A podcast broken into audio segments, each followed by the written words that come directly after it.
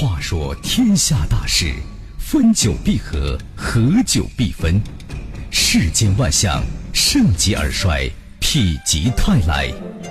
几多神秘传说，化作千古绝唱；多少传奇往事，尽付坊间笑谈。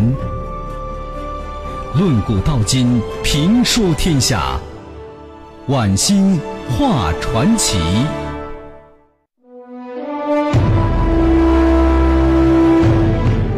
各位听友，大家晚间好，这里是九四六交通广播，欢迎收听晚星话传奇节目，我是主持人晚星。每晚的九点到十点，晚星话传奇为您现场直播。如果你想听到什么类型的传奇故事，通过三种方式和晚星联系。第一种方式呢是我们的热线九六九四六，现在导播正在为您记录和值守。第二种方式就是我们节目的 QQ 群，群号是幺六三七零六五六四。如果是新朋友，需要填一个验证信息，叫“奇迷天下”。第三种方式就是我们的手机的开吧，你可以在手机的应用软件市场上搜索下载一下开吧，成为我们的用户。每天的传奇内容将在 QQ 群以及开吧的直播帖中提前为您公布，欢迎收听。收听方式除了收音机 FM 九十四点六之外，还可以通过网络，通过蜻蜓或者是优听瑞、优听 Radio 等等啊网络软件来在线收听就可以了。今天传奇啊，咱们接着说历史上著名的诈术和骗局。今天故事啊非常精彩，而且这信息量很大。比方说，您知道伟大的汉武帝他跌的最大最惨的跟头是什么吗？还有，爱与美之神断臂的维纳斯，他完整的时候是什么样子的？他手里会拿着什么呢？美国有没有星球大战计划？这个计划和苏联解体有什么必然联系？印度天才神童的真相到底是什么？火星人入侵的闹剧究竟是怎么炮制出来的？而所有这些呢，和诈骗和骗局又有什么关系呢？所有谜底呀，将在今天传奇中为您一一揭开。请听今晚传奇历史上著名的诈术。和骗局，今天我们讲第二集。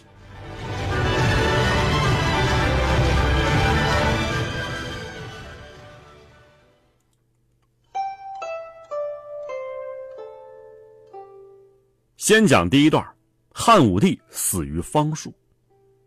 我们镜头啊，回顾一下，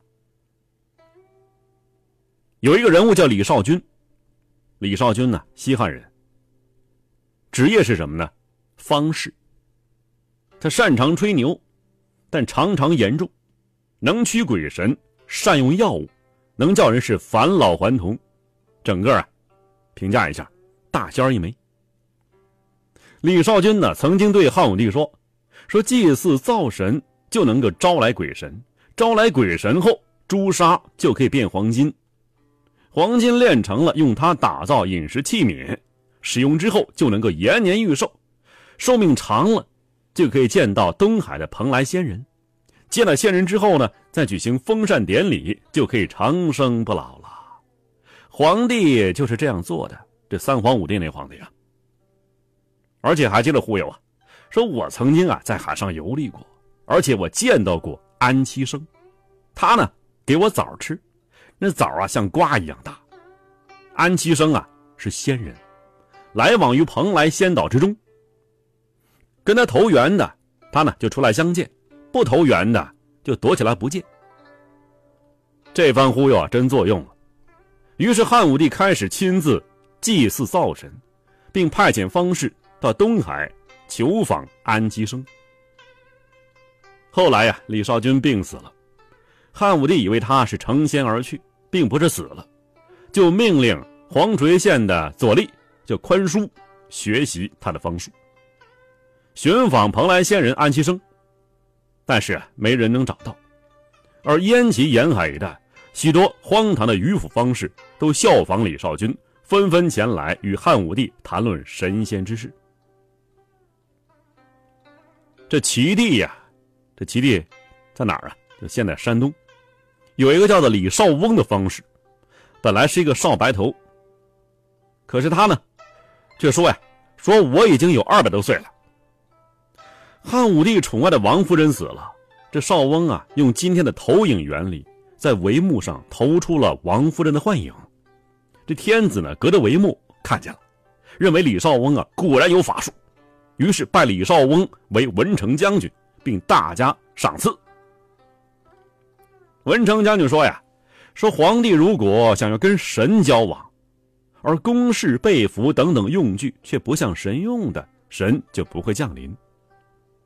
于是汉武帝赶紧命人制造了画有各种云气的车子，按照五行相生相克的原理，在不同的日子里啊，分别驾着不同颜色的车子，以驱赶恶鬼。又营建甘泉宫，在宫中建起高台宫室，室内画着天地还有太等神，而且摆上祭祀用具，准备迎接天神。过了一年多呀，李少翁的方式。越发不灵验了，神仙总不来。文成将军呢，就在一块帛上写了一些文字，让牛啊吞到肚里去，自己假装不知道，说这头牛的肚子里啊有怪异，把牛杀了。杀完之后啊，从牛肚里掏出一个绢来，上面写着字。上面的话很奇怪呀，但是汉武帝呀，很聪明的一个人，这事儿。挺怀疑的。有人认得文成的笔记，拿出来一问，果然呢是少翁假造的。于是汉武帝杀了文成将军，并且呢把这事儿隐瞒起来了。李少翁的骗术啊，虽然被识破了，但是仍然没有改变汉武帝对方术的痴迷。他依然是四处去寻找方式，希望可以像神仙一样长生不老，永世得生。于是，在李少翁死后不久，又有一个叫栾大的人，通过乐成侯求见皇上谈方术。汉武帝见了栾大呀，非常高兴。栾大说呀：“说我曾经在海中往来，见过安七生，很羡慕那些仙人。我的老师说呀，说黄金可以炼成，黄河决口可以堵塞，不死之药可以求得，神仙也可以召来。”我只怕像文成一样啊，也遭杀身之祸。那么方士们呢，就都要把嘴闭上了。汉武帝说呀：“说文成只是误食马肝而死。如果您的方术真的有研究的话，我有什么舍不得呢？”汉武帝呀，希望他先使个小方术，检验一下效果。用现代话，你呀，先比划比划，做一下出世吧。于是。他就表演斗棋。什么叫斗棋呀？那些棋子在棋盘上相互撞击。皇上那时候不知道啊，其实那只是栾大用这个磁石棋子搞的骗人把戏罢了，就跟今天呢那个蹩脚的魔术差不多。当时呢，汉武帝正在为黄河决口的事儿心忧呢，而且炼黄金又没有成功。这时候啊，就封栾大为武力将军。过了一个多月，栾大又得到四枚金印，身配天士将军、地士将军、大通将军，还有天道将军等等印信。武帝赐给他第一等的宅地，还有奴仆千人，还把所用的多余的车马、帷帐等等器物赐给栾大，铺满了他的新宅，又把魏长公主嫁给他，送给他黄金万两。你看，这个炼黄金还没出来了，先给人家黄金万两，并且呢，把他所住的城邑改名为当立公主邑。汉武帝呀，亲临武力将军的府邸，使者们前去慰问，所赐的物品络绎不绝。从皇帝的姑姑大长公主，到将相以下，都在家里布置酒宴招待他，献赠礼物给他。紧接着呀。